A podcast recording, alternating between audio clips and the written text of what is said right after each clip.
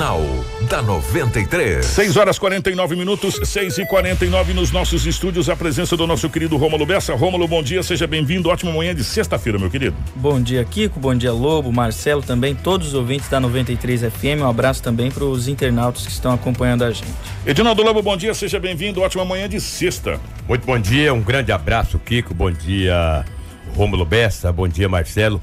Ouvintes da 93 FM. Hoje é sexta-feira.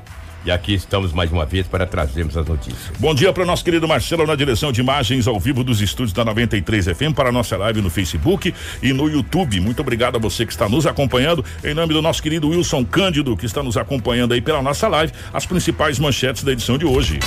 Jornal da 93.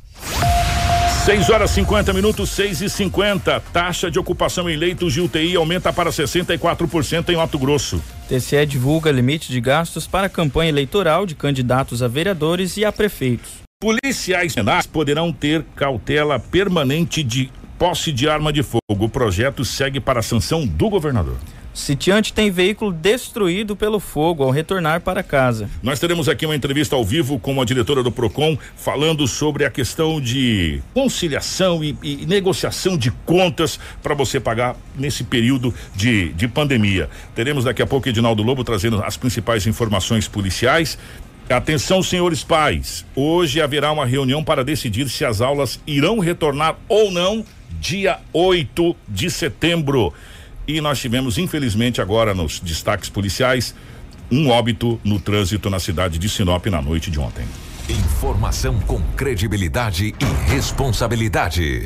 Jornal da 93. 6 horas e 51 minutos, definitivamente o Lobão tá aqui. Tivemos também uma grande apreensão na cidade de Nova Mutum, só que dessa vez foi de insumos agrícolas falsificado. Dá para acreditar, Lobo? Até em suma agrícola estão falsificando agora, meu querido. E, adulterado, né? Falsificado, adulterado. Já já essas informações aqui também. Lobão, definitivamente bom dia pela rotatividade do rádio, o veículo mais completo de comunicação. É, não desmerecendo os outros, claro, pela rapidez, pela agilidade, a gente fala aqui já chegar lá, né? Assim, é, como que foram as últimas horas pelo lado da polícia, a gente já deu um destaque, infelizmente, uma vítima fatal no trânsito em Sinop. Grande abraço pela rotatividade do rádio, bom dia a você, bom dia a toda a equipe. É verdade, um o trânsito vitimou mais uma pessoa. Não o trânsito. O trânsito não, vitima, não, não faz vítima a ninguém. Mas as pessoas que conduzem, né? E o acidente acontece. E que nunca foi ferroado por esse marimbondo, fica esperto. E, porque, e o ferrão dói. o ferrão dói, porque uns 15 dias atrás eu passei por isso logo cedo, então é muito terrível. Mas graças a Deus não foi com essa gravidade tão grande. Graças a Deus. Eu não gosto nem de lembrar. Mas tivemos uma vítima, assim, daqui a pouco nós iremos falar sobre esse acidente que aconteceu na colonizadora N Pepino. É, deixa eu, mas rapaz, olha o que aconteceu no bairro Sebastião de Matos, na rua projetada 11. Uma senhora estava morando lá com o sogro, com a família, né? Aí de repente o sogro faleceu, com uns dois meses atrás. Ela ausentou da casa. Com a morte do sogro, ela ausentou da casa com o esposo e foi morar em outro lugar porque ficou um pouco triste o apartamento do sogro. Ontem foram até a residência dela, na rua projetada 11, bairro Sebastião de Matos. Encostaram com um caminhãozinho lá. levaram tudo a mudança da mulher. Que isso? TV, sofá, máquina, mudança. Se eu for citar aqui. Levaram tudo. É, levaram tudo. Se eu for citar aqui os itens que estão em boletim de ocorrência, Mas... é, um, é um livro. Levaram.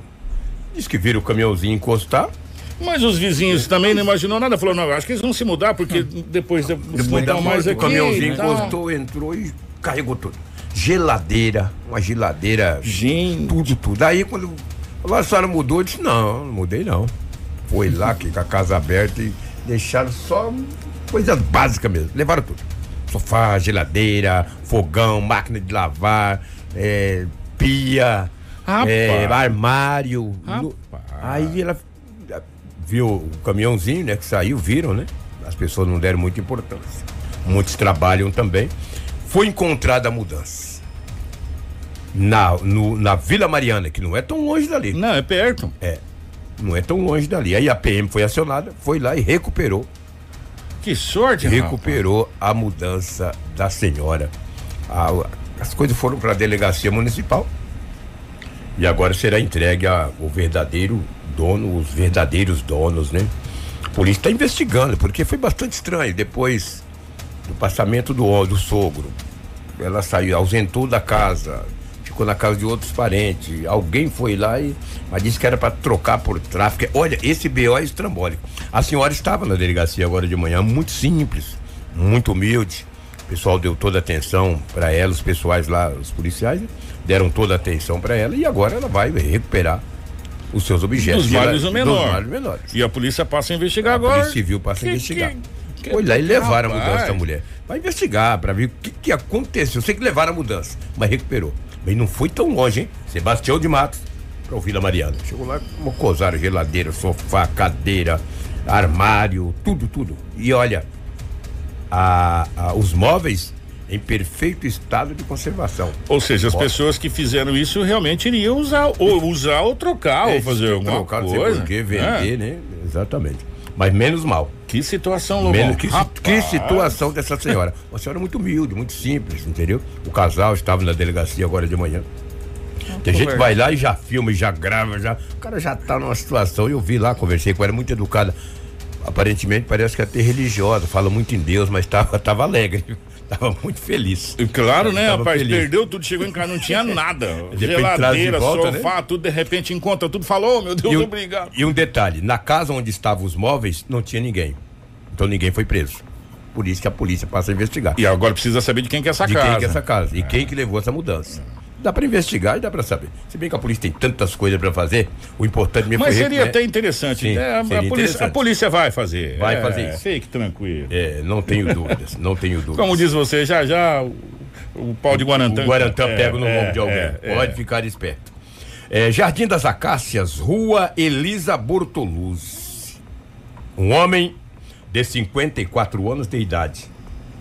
Ontem, por volta das 21 horas, ele estava em sua residência. Jardim das Acácias. Rua, acabei de falar o nome dessa rua aqui, Edinaldo. Elisa Bortolucci. De repente ele ouviu um barulho na sala. O homem de 54 anos falou: Falei, que barulho é isso? Opa, não tinha um marmanjo dentro da casa dele? Um pé peludo já, ah. igual gato, pisando manso. Pisava igual um gatinho assim, ó. ó. Macio, macio. Macio. Ele viu o homem de 54 anos, falou: Eu vou dar logo um pulo nesse cara, tá dentro da minha casa pulou no homem, o homem conseguiu desvencilhar dele e acabou correndo. Saiu correndo, ele falou: ah, aqui dentro não. Na minha casa não, né?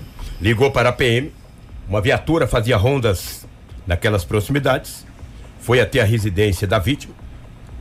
E ele falou: olha, é um homem, passou as vestes do, do, do indiciado, né? Falou: olha, é um homem assim, assim, assado, as cores da camisa, etc, etc. Estava dentro da minha casa, não o conheço. Quando eu vi ele, eu pulei nele mesmo, entendeu? O policial não poderia ter feito isso. Não, mas está dentro de casa, eu dei um pulo nele. Só que ele correu. A polícia militar com a viatura fez rondas naquelas proximidades, encontrou o homem com as características de noite. Ele escondeu atrás do caminhão. O policial rodeou ele voltou por trás. Aí foi um policial de um lado e outro do outro. Aí teve jeito. pulou nele, deu o um pulo do gato. Morfético, foi para a delegacia municipal. Por invasão a domicílio e supostamente tentativa de furto, porque não levou nada, que não deu tempo. Mas, e olha o perigo que esse homem de 54 anos. E se esse rapaz está armado com a faca, tá com, a com faca. canivete, com caco é, de vidro, qualquer exatamente. coisa. Exatamente. Fura ele dá uma furada de medo, né? Porque um homem dentro de uma casa de alguém que ele nunca viu na vida, ele é capaz de qualquer coisa. Não, ele tem coragem de mamãe onça. Pô, mamãe onça. Porque ele não sabe o que, que tem lá dentro. Tirar o leite. Não é verdade? Exatamente. Ele não sabe de quem que é a casa, ele não. Ele, um caboclo desse tem coragem de mamãe onça, É lógico que tem. Então, você tem que tomar muito cuidado. Fazer barba do leão com gilete cega, tá entendeu? Não. É, o cara tem coragem de fazer barba do leão. E daí o homem deu um pulo nele, ele escapou, correu. A PM acabou encontrando ele. Ele, quando viu a viatura, ficou atrás de um caminhão policiais acabaram conduzindo ele, sendo acusado de invadir uma residência no Jardim das Acácias. Nada foi levado e agora com a cara de tacho, ele foi liberado agora de manhã. Eu nem falei nada para ele, também nem devo falar, mas eu olhei para ele de cima e embaixo. Falei, entra na minha casa, quando passar um guarantão desse lombão seu aí, vai trabalhar, seu morfético. 21 horas aprontando isso, cara. Que que é isso?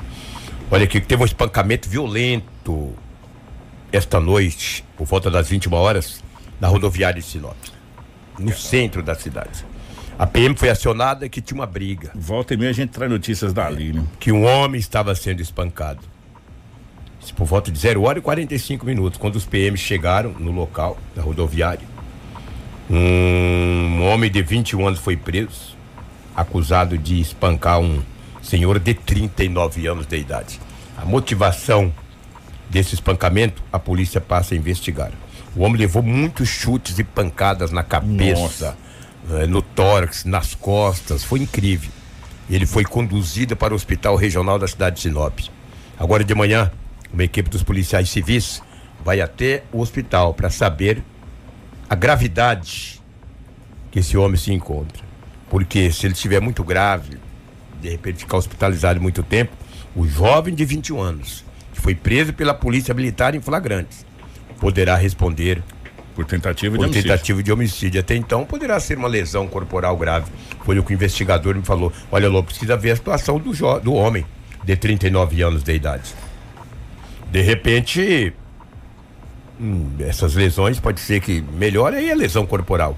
Agora, se continuar ficar mal no hospital, delegado coloca lá 121, o tentativa de homicídio, e ele vai pra cadeia. E o homem que espancou é muito jovem, está na delegacia. Mas, ah, qual foi a motivação? disposição. Pois é, a motivação que passa a ser investigada. Não se sabe se houve uma discussão, o que, que aconteceu. De repente começou a espancar esse rapaz. O homem caiu, começou a chutar na cabeça, no nariz, aonde o chute pegava, dando soco. Aí os bombeiros foram acionados, encaminhou o homem de 39 anos, que é a vítima, para o Hospital Regional de Sinop e continua internado sob observação médica. Precisa saber a motivação. Que coisa, esse né? espancamento. Como é que pode? Pô, o homem tem 39 anos, quase 40 anos. É, outro alguma, é jovem. Coisa, alguma coisa foi, né? Alguma coisa foi. De graça também ninguém leva pancada. né? coisa foi. Não sei o que, que esse povo quer na rodoviária, cara.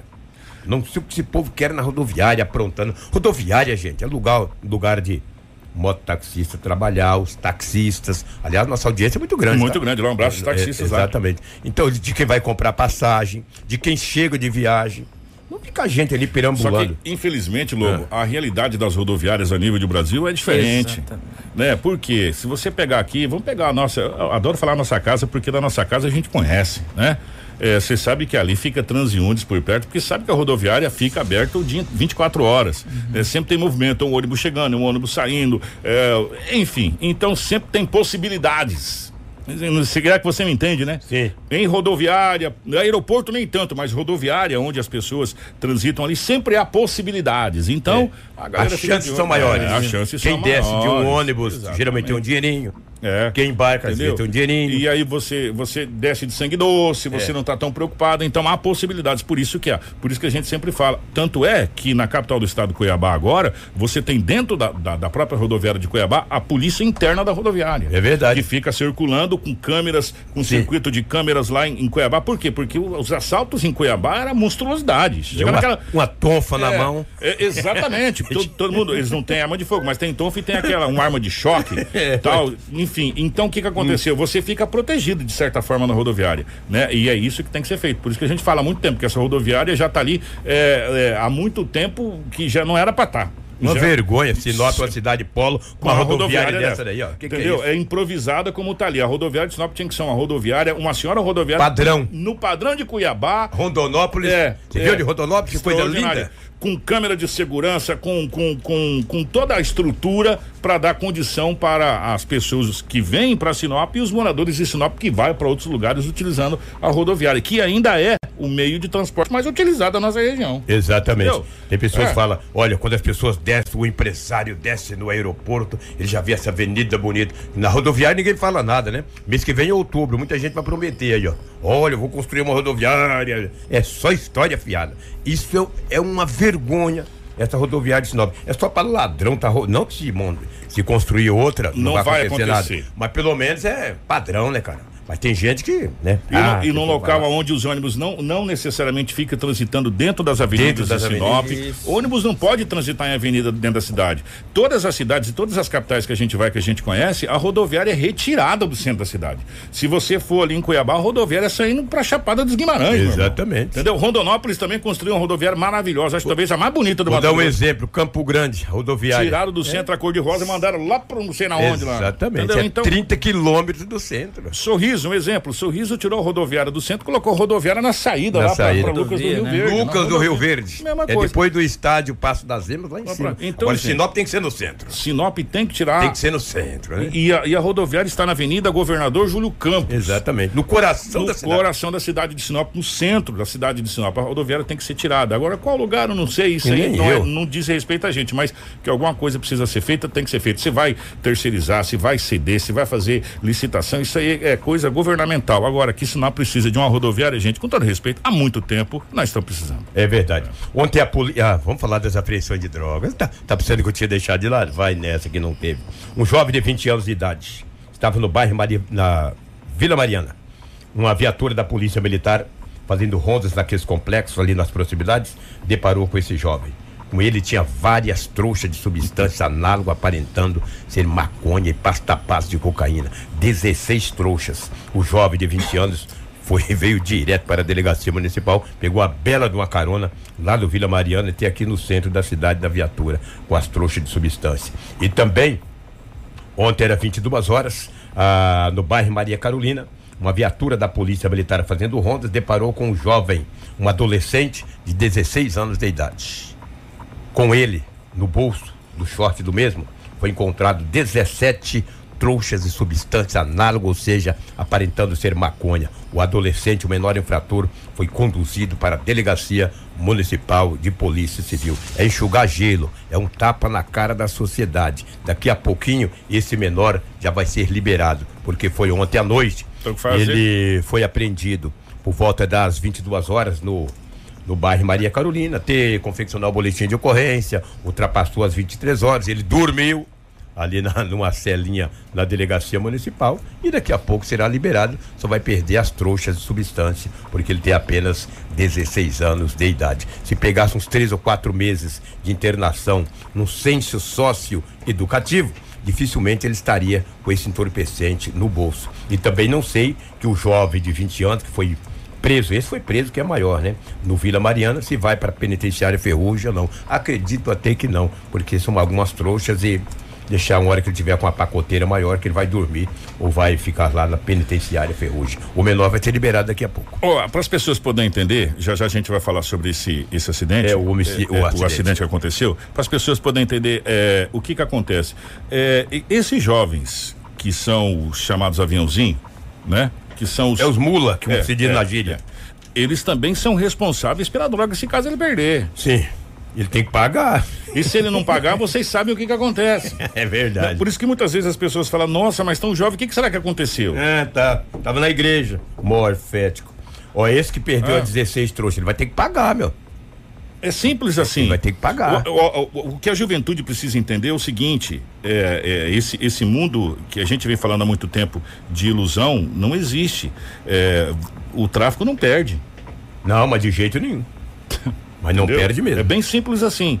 né? Então, gente, eu vou falar uma coisa pra vocês. É, é como diz o Lobo, a gente vai ficar é, redundante em enxugar É. gelo. O menor é preso ou apreendido, que o menor não é preso, ele é apreendido e ele é solto na manhã seguinte, é, porque nós não temos um centro para internação de menores. E conforme a situação, é, tem que acionar o conselho, acionar a mãe.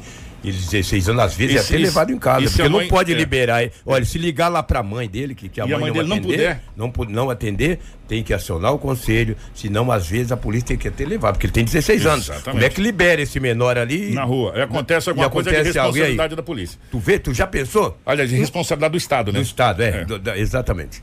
Entendeu? Ele tem que ter todos os cuidados Sim. possíveis. Tem um morfético desse. 16 anos, bicho mais forte do que eu, rapaz. Trabalhar que é bom nada. Seu pé peludo desqualificado. O que é um acidente com uma vítima fatal. Que triste, né? Que triste. Ô Marcelo, eu mandei pra você aí, eu acabei pagando umas fotos, rapaz, que tava no acidente, mas eu mandei a foto da bicicleta aí, Marcelo. Da bicicleta da vítima. Um homem de, ses- é, um homem de 65 anos de idade. 65 anos de idade. Ele estava andando de bicicleta na N Pepino, de próximo São Cristóvão ali. De repente. Foi próximo ao viaduto É, ali? próximo ao viaduto, É. exatamente. Próximo ao viaduto São Cristóvão. Um jovem que pilotava uma moto, ele tem 21 anos de idade.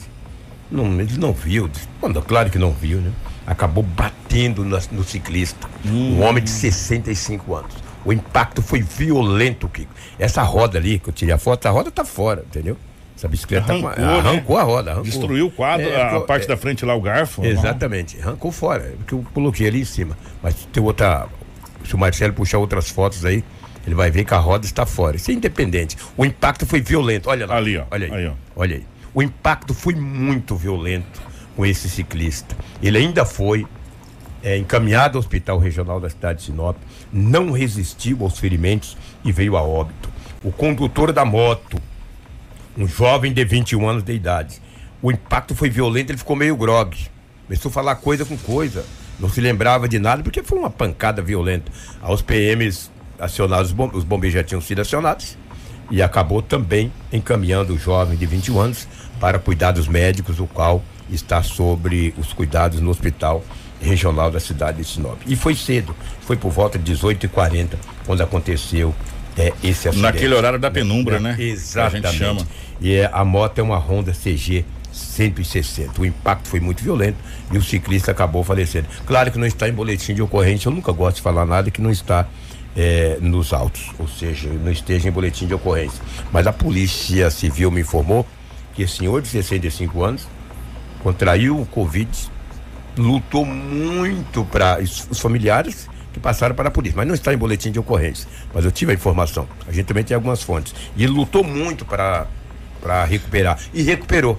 Já tinha recuperado há uns 15 dias. Aí estava começando a fazer os seus trabalhos, andar e tal. Tava começando a vida normal. É, exatamente, estava voltando à vida à normalidade quando ontem sofreu esse acidente. Mas ele passou por um perrengue danado com Covid-19 e recuperou com 65 anos. Aí ontem envolveu nesse acidente e simplesmente foi fatal. A gente só lamenta, entendeu? A gente lamenta muito. Então, é, é um, um senhor de 65 anos que acabou é, falecendo e o jovem de 21 anos, que é o condutor da moto, a moto documentada, ele também se envolveu no acidente e vai ser muito Que foi um difícil. acidente de trânsito, e, trânsito. segundo a informação, o rapaz não viu. Aquele horário, aquele horário que a- o farol não faz a diferença Sim. e a luz do sol também não. Tipo, é, aquela hora horrível de É. pilotar ou de dirigir, que a gente chama. Exatamente, exatamente. Né? E no trecho onde foi ali, ali é bem movimentado. Bem movimentado. Que ali é, é movimentado. Enio Pepino, ali próximo ao viaduto, ali aquele trecho ali próximo à escola, ali é bem movimentado mesmo ali, aquela, aquele trecho, ainda mais nesse horário. Ainda mais nesse É, horário. e aí acabou acontecendo esse acidente aí, a polícia passa a fazer todas as investigações, Sim, mas infelizmente tivemos uma vítima fatal. É, infelizmente. Então, Kiko, Ander, é o- um abraço para o O Anderson. Anderson né? tá te ouvindo é, lá, né? O Anderson, um abraço para você. Lá em Cancún, lá, Lá em. Cancún, é. celular É, em qualquer tá lugar lá, do mundo, entendeu? vai qualquer lugar Lá em. Cancún. É. Então, um abraço aí a toda a equipe, é o que tínhamos aí do setor policial. O Lobão vai ficar com a Oi. gente aqui? Sim. É, o, você, você falou que semana passada foi apreendido lá em Nova Mutum a quantidade também, né, ô É, Rômulo? na verdade foi apreendido na quarta, viu, Kiko? Na quarta? Na quarta-feira, dia 2, por volta das 16 horas da tarde. Ô, na quarta-feira, dia 2, foi apreendida uma quantidade, acho que de 32. 37 também. 37 toneladas de, de defensivos agrícolas, insumos agrícolas, fertilizante, que é utilizado agora, nessa época do ano, para preparar a terra para o plantio, é, só que adulterado. Adulterado. Pois bem, não é que a Polícia Civil do Grupo Armado de Resposta Rápida, o Garra, da Delegacia Regional de Nova Mutum, prendeu no início da tarde de quinta-feira, dia 3, um homem de 33 anos. O Marcelo tá colocando as imagens ali, ó, para quem tá acompanhando a nossa live. É, transportando cerca de 37 toneladas de fertilizantes adulterado. O material já havia sido eh, descarregado em uma propriedade rural na MT 249, cerca de 25 quilômetros do centro de Nova Mutum. A equipe eh, do Garra já havia apreendido uma carga no final da tarde de ontem, como disse o Rômulo, de outras 37 toneladas. Né? Exatamente. Por sinal, era também um Volvo FH, mas de cor vermelha, né? E, por sinal, também a apreensão foi feita pelo Garra. Porém, era um homem de 43 anos. Dessa vez foi um, um homem de 33, né, Kiko? Um homem de 33 anos. E aí tá o rapaz aí descendo aí do. Lá o pezinho amarrado, mas que É, beleza. Ah, não, tá amarrado o a mão pezinho. só, é. Tá saindo uma caroninha aí, obrigado à equipe do Power Mix que. Tá que- mancando, que- rapaz, deve ter caído. É, deve ter caído. É, cedendo as imagens aí, o pessoal fez essa apreensão, mais uma apreensão. Dá pra totalizar, se não tô ruim de matemática, 37 mais 37 dá 74. 74. Isso. 37, Não 74. fugi da escola ainda, não, né? tá bem. Aí Cê- agora cabe à polícia fazer as Investigações. investigações para ver se tem uma relação com, né, com uma carga e, e, e outra também, né? Gente, 74 toneladas de fertilizantes adulterados. é, que foram apreendidos em dois dias na cidade de Nova Mutum. É, dando um giro rapidamente, o exército desceu é, desceu, quando a gente desceu, é, desembarcou ali na cidade de Marcelândia e vai começar a terceira fase da operação de combate ao desmatamento no nortão do estado do Mato Grosso. Uma outra situação, Lobo, você lembra que há muito tempo atrás falou que a Marinha vinha para Sinop, Sim, é, sim. é, foram lá fazer até aquela, como é que é?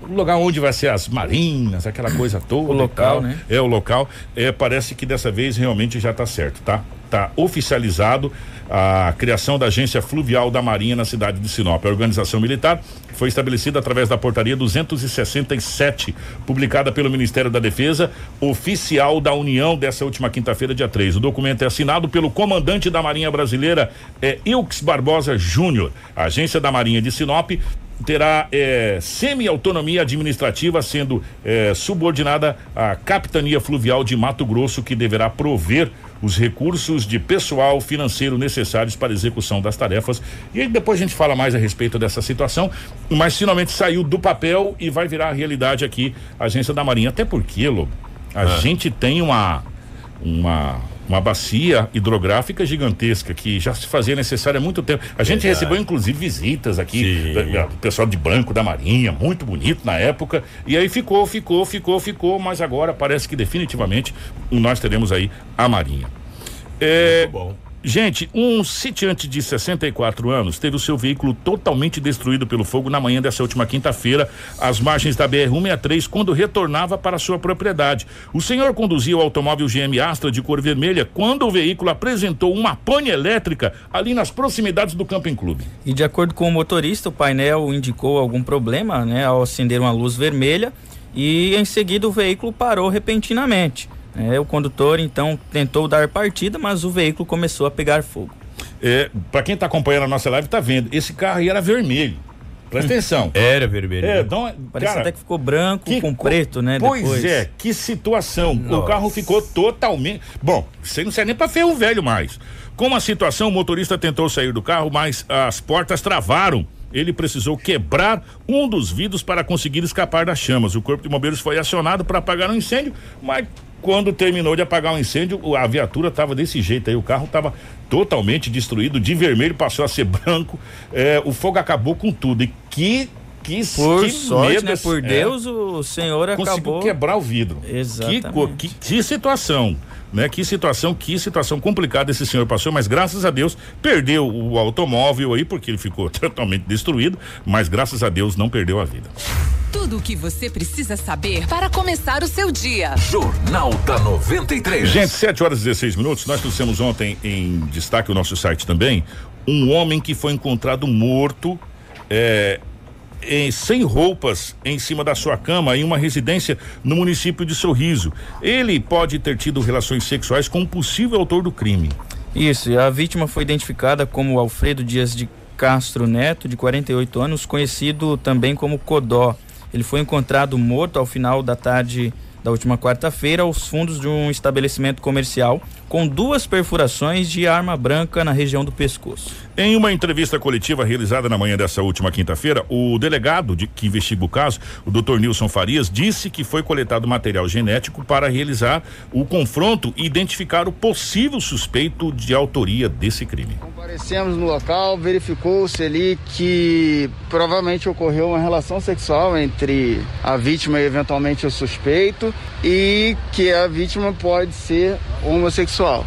Então nós estamos trabalhando, né? Foi coletado material genético para poder fazer o confronto quando identificar o, o suspeito do crime. Mas a, a linha de investigação trabalha mais nesse sentido, de talvez de uma relação anterior. É, agora os investigadores já estão na rua, já estão levantando mais informações. A perícia já, como eu disse, coletou o material genético e identificando o suspeito vai ser feito esse confronto, porque foi encontrado material genético aí nas partes íntimas da vítima, né? E foi coletado. Então no- nos remonta que ocorreu ali uma relação sexual antes ou antes ou depois da morte. Aí é, isso não, não deu para saber ainda, né?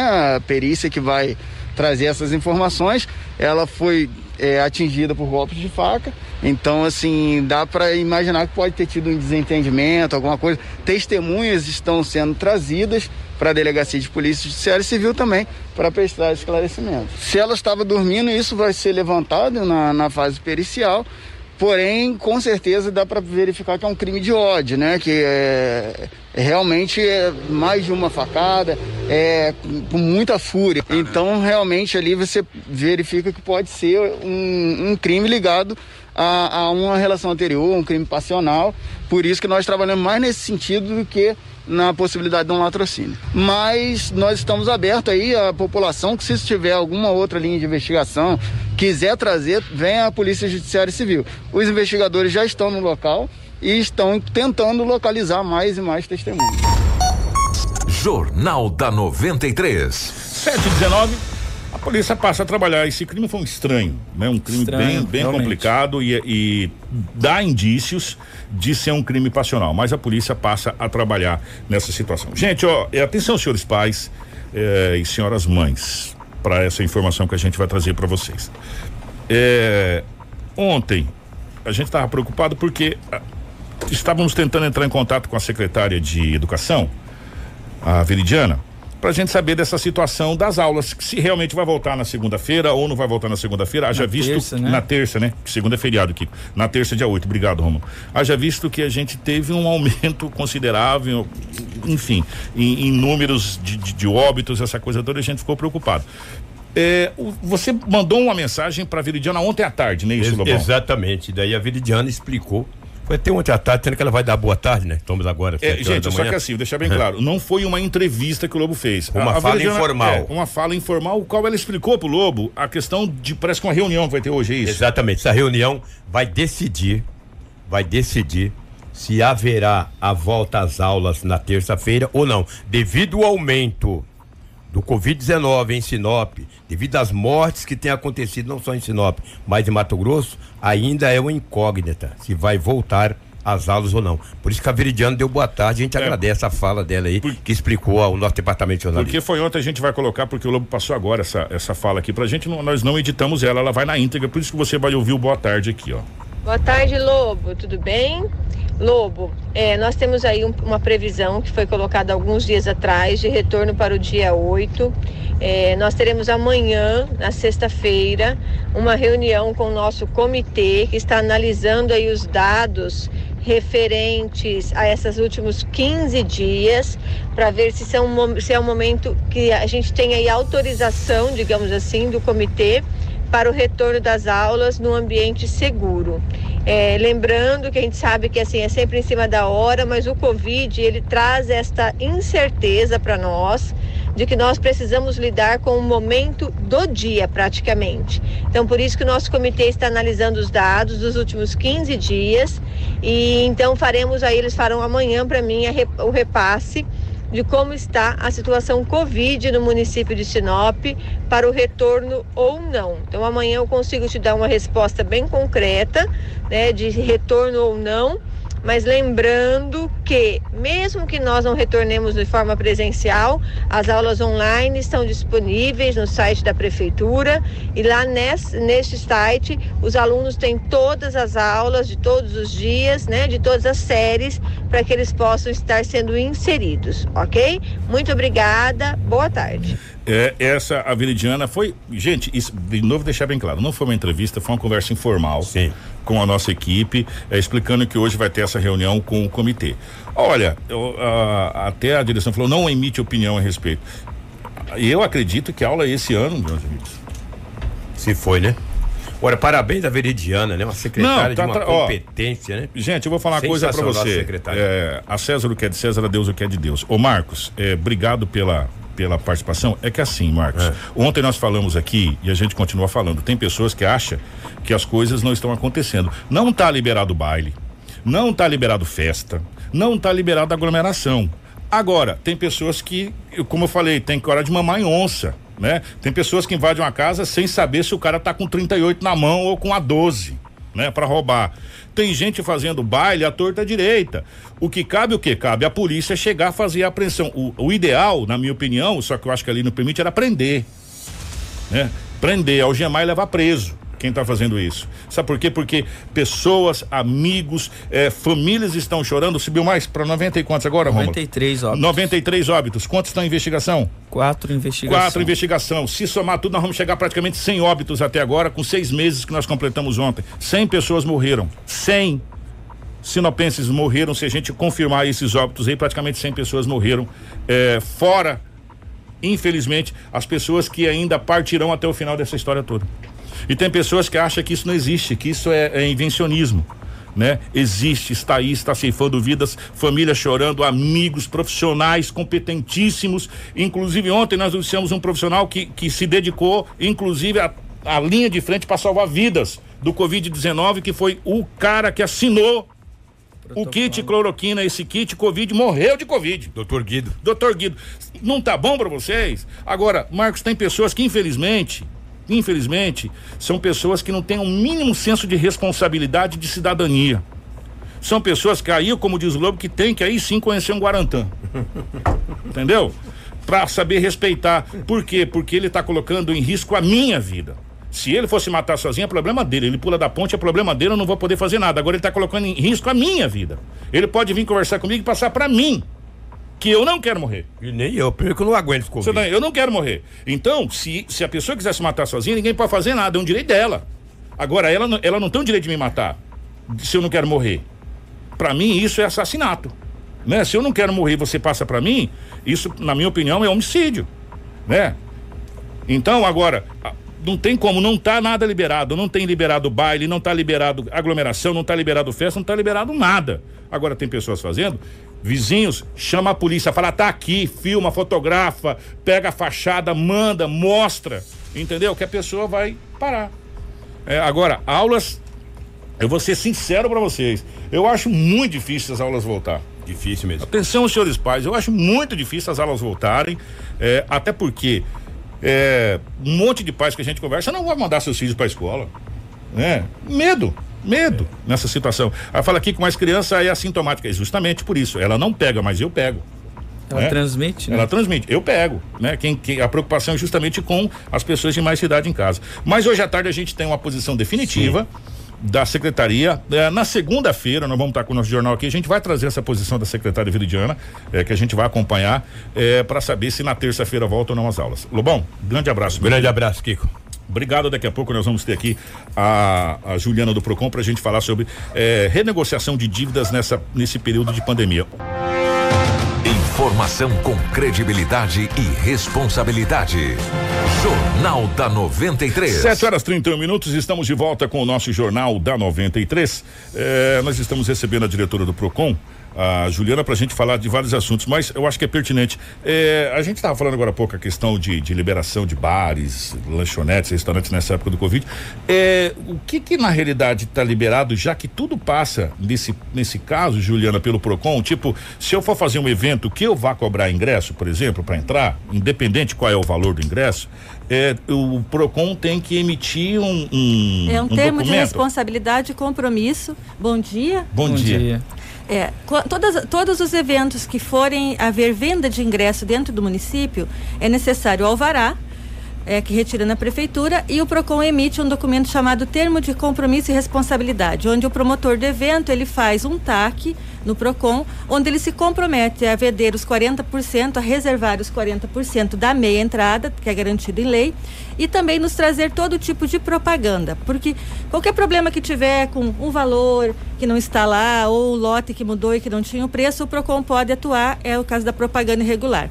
Esses, essa liberação de TCR, que a gente chama, ela está suspensa no PROCON por determinação da prefeitura, porque temos o decreto aí da pandemia, desde o mês de março. Então, o PROCON não está liberando, não está é, realizando taques com promotores de evento para fazer eventos que cobrem ingresso, tipo show, reuniões de grande porte. É. Temos um decreto estadual que permite até 200 pessoas, mas ainda não estamos liberando, Kiko, esse TCR. Né? Pode ser que, dependendo da forma com que a pandemia se comporte agora, que a gente sabe que os casos ainda não estão estabilizados, a gente volte a liberar o TCR para os eventos, para os shows, para as reuniões de grande porte, para tudo que, que envolva cobrança de ingressos. Nesse caso, então, apesar de haver né, o decreto estadual, ah, em Sinop permanecem Sim, as Proibidos. determinações do poder público de Sinop ainda são para que não haja aglomerações, né? Então, para que não haja aglomeração, para que se respeite todas aquelas medidas de segurança, de um me- distanciamento de um metro e meio, os, os locais com capacidade máxima de 50% da, das pessoas, né? Então, por enquanto, ainda não temos essa liberação para essas grandes festas, para esses shows, para para essas questões maiores ainda não, Kiko. Juliana, vamos falar sobre renegociação de dívida na pandemia. Nós temos aí uma situação e parece que o governo fez um adendo a respeito de até o final do ano para as famílias mais carentes, a questão de água, de luz, essa coisa toda. Mas tem muitas pessoas que não conseguiu eh, fazer esse tipo de negociação e estão procurando o PROCON. Como que pode ser feita essa situação? É, nós temos duas situações, então. É, a partir de 1 de agosto, aquela resolução da ANEL que proibia a suspensão do fornecimento para o consumidor residencial, que é o consumidor que tem a sua unidade consumidora ligada a seu CPF, ele não poderia ter suspensão desse fornecimento por inadimplência até 1 de agosto. A partir de 1 de agosto, com a nova resolução, só não vai poder ter essa suspensão aquele fornecedor baixa renda, cadastrado no baixa renda, ou aquele que comprove que ele necessita da energia elétrica para a saúde, que são os casos das, dos diabéticos, das pessoas que possuem home care em casa, que eles não podem ter suspensão do serviço porque depende da energia para a saúde. Com relação à água, é, nós temos uma, um acordo, né, uma conversa que foi realizada também no início da pandemia, da- através da Prefeitura e da Águas de Sinop, onde entrou-se num consenso que também não deveria ser feita a suspensão do fornecimento por conta de inadimplência. Mas agora, Kiko, isso já está liberado, tanto para o CNPJ quanto para a pessoa física. E aí, a nossa maior reclamação hoje no PROCON é, é a fatura, o valor da fatura sempre, né? Mas a outra maior é que as- o consumidor não consegue o acesso à concessionária para poder ver, para poder fazer essa negociação, para impedir que, que tenha seu serviço suspenso. É porque a- pa- parece que não foi analisado o seguinte, eh, já que eu, eu tava, eu, eu- eu podia não pagar a conta, que não iria cortar, automaticamente algumas pessoas optaram em fazer outros pagamentos e acabou acumulando essas contas. priorizou outras contas. Não né? é? E, e aí, nesse momento, você precisa renegociar duas ou três contas atrasadas. vezes até mais. Até mais Uhum. contas atrasadas e não está conseguindo. E já está liberado o corte. Sim, desde o dia 1 de agosto. Aqui Se é não problema. efetuou ainda é porque as concessionárias estão com a maioria dos serviços ainda meio paralisados por conta da pandemia e a maioria em home office. E quem tiver é, conta cortada, por causa que cortou, o que que faz agora? Quem tiver com a conta cortada vai precisar ir lá no Procon. É, ir não. Nós vamos fazer um atendimento agendado para evitar toda e qualquer aglomeração. né? Então, nosso atendimento hoje já funciona dessa forma. O consumidor liga no 3531 1512, faz uma pré-triagem pelo telefone e aí ele vai até o Procon no horário e data marcada para ser atendido. Nós fizemos uma conversa por conta dessa questão de que o consumidor ele gosta de estar conversando com o atendente, verificando o que é, querendo que explique o que está acontecendo Tirando na conta, dúvidas, tirando né? as dúvidas. E através do telefone ou do WhatsApp você não consegue fazer isso. Então, a, a- tanto a Águas de Sinop como a Energisa vão disponibilizar a partir do dia 8, lá no PROCON, um- uma pessoa para realizar essas, essas negociações. Dia 8 agora, dia, dia 8, Terça-feira, terça-feira. isso, a partir das sete e meia. Só que o consumidor ele não pode se dirigir ao PROCON sem fazer o agendamento. Isso para evitar aglomeração. Tá, e como é que faz o agendamento? Ligando no 3531 1512. 3531 1512. Isso. Todas as pessoas que tiverem pro- com problema. Ou, tô com a minha fatura venceu ontem. Terça-feira já posso negociar. Se eu achar que eu não vou conseguir fazer o pagamento dela nesse mês e que o meu, a minha renda é isso, é nessa parte que o Procon entra. Nós vamos fazer uma análise da renda familiar para verificar se esse consumidor pode fazer essa dívida. É.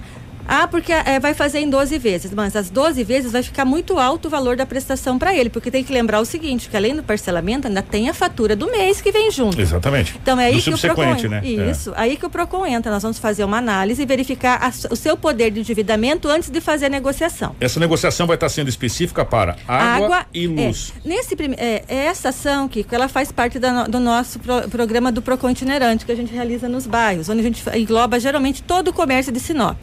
Foram feitas seis edições no ano passado, inclusive com o Natal Sem Dívidas, que foi bastante. Houve, bastante procura. Por conta da pandemia, eu não posso estar descentralizando, que é o que a gente chama, a gente gosta muito de fazer, que é levar o atendimento até a população e aos bairros, a gente não está podendo fazer. Então vai ser no PROCON. a partir do dia 8, previsão de término dia 11. Mas se houver agendamentos que necessitem prorrogar, nós vamos prorrogar sim. Tá? Vai depender da demanda. Vai depender né? da demanda. É, já temos bastante procura, porque começamos a realizar os agendamentos no início da semana, então já tem bastante procura. E é, e, e é só pelo telefone? O agendamento é só pelo telefone. Nosso atendimento lá vai funcionar normal, serão feitos dois locais separados lá dentro do Procon para atender. Então, aquele consumidor que for lá para verificar outra situação, mas ele também tem dívida, ele já pode pegar e agendar para ser atendido. Maravilha. Vamos repetir o telefone para agendamento? 3531 311512, ação de conciliação com as concessionárias de água e energia. Começa no dia 8, a partir das 7h30 da manhã, os atendimentos são agendados. É, idoso, grupo de risco, é, tomar cuidado, porque se a energia tiver, no, por exemplo, a energia tiver no nome do idoso, o titular for ele, ele não, ele, ele não aconselho ele ir até o Procon. Ele pode mandar ele alguém. Ele pode mandar alguém, só que é necessário que leve todos os documentos e vai ser necessário uma procuração, porque essa pessoa vai precisar assinar. Então, na hora que fizer o agendamento, já informa isso, porque a gente disponibiliza a, a procuração ou por um e-mail ou por um WhatsApp para ele já trazer assinado. Porque a energia é sua, eu não posso uhum. assinar uma negociação. Sim. precisa da procuração. Através desse ou, ou, se, é, ou, ou, ou, ou, também existe outra possibilidade. Se, se você tiver de veículo, você deixa a pessoa lá no carro, lá no esperando. Carro, pode você ser. vai lá, negocia, pega é. o papel, leva e ele assina. E se não tiver jeito, que se, ah, só mora o idoso na casa, é ele que vai negociar, informe na hora do agendamento que a gente vai fazer o guichê separado para atendê-lo. De novo o telefone 3531 3531 1512 das 7 às 13 horas, horário de atendimento do Procon. Nós temos um telefone eh, celular, que é o 99998 8585, também pode ser realizado agendamento 99998 8585. Gente, vamos fazer o seguinte, daqui a pouquinho no nosso site o Rômulo vai colocar lá é, essa, os telefones e os contatos para você entrar em contato com o Procon e agendar se você tiver tiver com algum problema aí na sua conta de água e luz. Só que lembrando, gente, é só água e luz, tá? Nesse primeiro momento, é. sim, Kiko, porque é uma questão da pandemia, uma, é, a gente acredita. É, avisamos desde o início que as faturas viriam, né? E que se, deveria ser priorizado principalmente para aquele que teve sua renda reduzida, que perdeu o emprego, que recebeu o auxílio emergencial. Priorizem o pagamento dessas contas fixas que todos os meses você tem, que é água e energia. Que não é, tem jeito, né? Que não tem jeito, porque se eu consumir, eu vou, eu vou ter que pagar. É, é mais uma é, novidade assim para essa campanha, que além do CPF a gente vai negociar também CNPJ. Então as empresas que estiverem com problemas relacionados a essas dívidas, elas também podem estar vindo. E a gente sabe que tem várias pequenas empresas, vários Sim. pequenos mercados, sorveterias tal, que ficaram bem, ficaram, bem, bem. É, ficou numa situação complicada. Né? Então a gente acredita que a nossa ação, nosso dever enquanto poder público é realizar ações como essas para auxiliar o consumidor. É, a gente, é, é, o que, que, se pode fazer? A concessionária pode efetuar o corte? Pode. Está ali na Gplate, vai mandar seu nome para o SPC, pode suspender. Mas então vamos tentar fazer ali uma conciliação que uma parcela que caiba no bolso desse consumidor e que evite que ele fique sem o serviço. Gente, então daqui a pouco entra no nosso site lá que você vai ter lá todos os telefones para você poder agendar, tanto pessoa física quanto pessoa jurídica, CPF e CNPJ, uhum. para fazer as negociações a partir de segunda-feira, dia 8. Dia Juliana, ter, terça-feira. Terça-feira, aliás, dia 8. Segunda, dia 7, aqui, pelo amor de Deus. Feriado. Obrigado, Juliana. Eu que agradeço, muito obrigada a todos os ouvintes. Grande abraço, obrigado.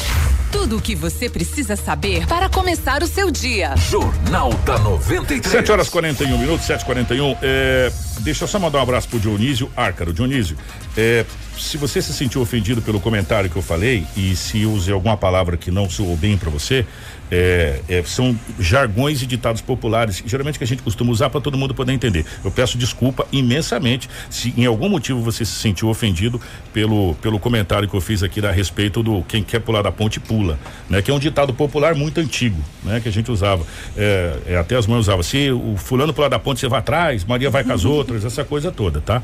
É, eu peço desculpa se você se sentiu ofendido na questão do comentário, tá bom? Mas obrigado pela participação a gente fica muito feliz. Claro e evidente que às vezes a gente gente usa palavras que não soam muito bem para os ouvidos de algumas pessoas. E aí a gente pede desculpa e fica feliz e fico feliz pelo seu questionamento, tá, Dionísio? Obrigado mesmo de coração. Informação com credibilidade e responsabilidade. Jornal da 93. 7 horas 42 minutos, 7 e 42 Rapidamente, gente, ó, vamos falar aqui que os policiais penais de Mato Grosso, que são conhecidos como os agentes penitenciários, Isso. poderão ter acesso à cautela permanente de arma de fogo, caso o projeto de lei número 226/2019 seja sancionado pelo governador. A proposta foi apresentada à Assembleia Legislativa de Mato Grosso eh, e é aprovada em segunda votação, realizada na última quarta-feira, dia 2. A propositora é de autoria do presidente em exercício da Casa de Leis e representante da Polícia Penal também no parlamento. O deputado estadual João Batista, que também é do Sindispen, e para o agente que ele possa receber essa cautela permanente é necessário cumprir alguns requisitos também, viu? E nós conversamos aí com o deputado, temos até uma sonora dele ele explicando sobre este caso. Vamos ouvir o deputado João Batista, que é autor do projeto. Na verdade, ele vem para trazer mais segurança aos servidores. Muitos servidores, embora eles tenham o direito ao porte de arma, mas até mesmo em questão de, uma, de um salário achatado que esses profissionais têm, eles não têm condição de comprar uma arma particular. E em virtude da profissão dele, ele acaba tendo que é, é, colocar a sua, sua segurança em risco, da sua família. E a cautela permanente, ela vai fazer, primeiro, com que ele tenha essa arma 24 horas, segundo, que ao invés de ele ficar cautelando e descautelando permanentemente uma arma na unidade, ele vai ter uma arma que vai ficar aos cuidados dele. Ele vai poder fazer o zelo dessa arma. Então é, é algo já perseguido pelos servidores, pelos policiais penais já há muitos anos. A Polícia Civil já tem, em alguns estados a própria Polícia Militar, o Corpo de Bombeiro, e faltava a Polícia Penal, então isso vem para ser é mais uma vitória aí da, da Polícia Penal. Jornal da 93. 7 e 44 ontem nós falamos a respeito da portaria do Tribunal Superior Eleitoral limitando os gastos para os candidatos a cargos de prefeito e vereador que deverão respeitar eh, em suas respectivas campanhas para concorrer às eleições municipais de 2020, atendendo a, ao que determina a lei eh, das eleições. Isso, e segundo a lei das eleições, especificamente no artigo 18, Uh, o limite do, de gastos das campanhas de candidatos a prefeito e a vereador no respectivo município deve equivaler ao limite para os respectivos cargos nas eleições de 2016, atualizado pelo Índice Nacional de Preço ao Consumidor Amplo, apurado pela Fundação Instituto Brasileiro de Geografia e Estatística, o IBGE, ou por índice ou substituto. Ó, oh, vamos lá, gente. Para as eleições desse ano, a atualização dos limites máximos de gastos atingiu 13,9%, que corresponde ao IPCA acumulado de janeiro de 2016, 4.692 a junho de 2020, 5.345. Quem desrespeitar os limites de gasto fixado para cada campanha pagará uma multa no valor equivalente a 100% da quantia que ultrapassou o teto fixado, sem prejuízo da apuração da prática eh, de eventual abuso de poder econômico. Pois é, e nas campanhas para o segundo turno das eleições para prefeito, onde houver, né, o limite de gastos de cada candidato será de 40% eh, do previsto do primeiro turno. Então, nós temos até uma fala do repórter eh, Marquesan Araújo, da agência do rádio, que ele traz mais detalhes. O Tribunal Superior Eleitoral divulgou os limites de gastos que os candidatos aos cargos de prefeito e vereador deverão respeitar durante as campanhas das eleições municipais de 2020. Os valores estabelecidos podem ser consultados no site do tribunal. Em breve, os limites serão disponibilizados também no sistema Divulga Cande Contas. De acordo com a lei das eleições, o limite de gastos às campanhas dos candidatos a prefeito e a vereador no respectivo município deve equivaler ao limite para os respectivos cargos nas eleições de 2016, atualizado pelo Índice Nacional de Preços ao Consumidor Amplo, IPCA, ou por índice que o substitua. O candidato que desrespeitar os limites de gastos fixados para cada campanha será penalizado com pagamento de multa no valor equivalente a 100% da quantia que ultrapassar o teto fixado, sem prejuízo da apuração da prática de eventual abuso do poder econômico. O limite de gastos engloba a contratação de pessoal de forma direta ou indireta, que deve ser detalhada com a identificação integral dos prestadores de serviço, dos locais de trabalho, das horas trabalhadas, da especificação das atividades executadas e da justificativa do preço contratado. Reportagem Marquesan Araújo. Jornal da 93. E o número digitado foi 93, hein? 93, parabéns. Muito bem, Marcelo, muito bem. Da live. Gente, atenção. É, agora nós vamos falar especificamente aqui da nossa casa de Sinop. Para prefeito em Sinop, está previsto um limite de, atenção, um milhão duzentos e vinte e dois mil trezentos e oitenta e quatro reais e dezoito centavos. Vou repetir. O limite para prefeito aqui na cidade de Sinop é de um milhão duzentos e vinte e dois mil trezentos e oitenta e quatro reais e dezoito centavos. Já para vereador foi estabelecido um limite de cento e dezessete mil trinta e oito reais e noventa e oito centavos. 117 mil, trinta e oito reais e noventa e oito centavos. Outros municípios podem ser consultados no site oficial do Tribunal, do Tribunal Superior Eleitoral TSE. Esses valores específicos aqui, de um milhão duzentos e vinte e dois mil trezentos e oitenta e quatro e dezoito é para prefeito em Sinop e de cento e dezessete mil, trinta e oito reais e noventa e oito centavos para vereador aqui na cidade de Sinop. Esses são os valores máximos permitido que os candidatos eh, nas eleições eh, desse ano gastem nas suas campanhas, tá? Nas respectivas campanhas. Acima disso, vai sofrer as sanções do Tribunal Superior Eleitoral. Informação com credibilidade e responsabilidade. Jornal da 90. 7 horas e 49 minutos. Rapidamente a gente vai fazer um balanço da Covid-19, porque infelizmente nós tivemos mais óbitos de Covid-19 em Sinop.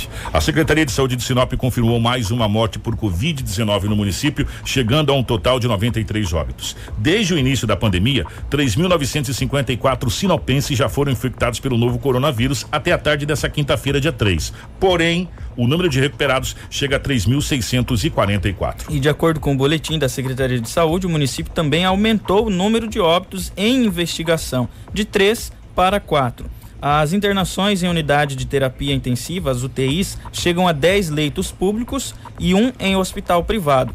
Já para enfermarias, Sinop possui três internações no hospital regional, quatro na rede particular e mais seis pessoas internadas no hospital de campanhas lá no Lions da Visão. Gente, é, se você quiser fazer uma seguinte somatória, é, para você ter mais ou menos é, noção da quantidade que a gente tem de investigação. 1.272 pessoas são suspeitas do Covid-19. Se você pegar essas suspeitas e somar com os 3.954, você vai ver, é, além dos confirmados, os suspeitos que a gente tem se confirmar o número que a gente chegaria. Por isso que a gente vem falando que realmente a coisa não está controlada. A gente tem que ter a noção que o Covid-19 está aqui. Sinop tem 1.272 casos suspeitos de Covid-19, sendo que 1.382 permanece em isolamento domiciliar e outros 11 pacientes estão internados. Dos casos suspeitos, o município tem três pacientes em leitos de UTI do Hospital Regional e nenhum em leito de UTI particular. Um paciente internado na enfermaria do Regional e quatro enfermaria privado, além de três pessoas internadas no Hospital de Campanha. Lembrando que esses são os dados oficiais da Secretaria Municipal de Saúde.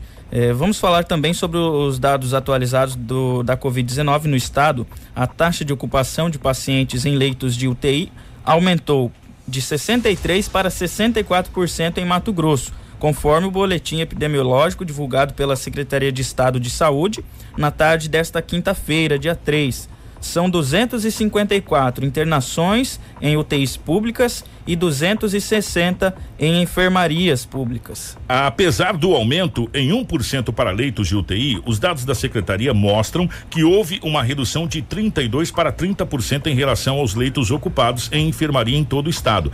Cuiabá, Várzea Grande, Rondonópolis, Lucas do Rio Verde e Sorriso permanecem entre os municípios com maior número de casos de COVID-19. E desde o início da pandemia foram 96.349 casos confirmados de Covid-19 em Mato Grosso, sendo que 15.255 estão em isolamento domiciliar e 77.046 estão recuperados. Também foram confirmados 2.893 óbitos em decorrência do coronavírus em todo o Mato Grosso. Vale ressaltar que o número de leitos de UTI que o, que o, que o governo do estado do Mato Grosso abriu foi um, leito, um número muito grande. Um por isso que os números, é, os números Reduziram. reduziram, de, de internação de 70 e pouco para 60 e poucos por cento, Isso. com essa última leva que foi aberta na cidade de Cáceres, inclusive.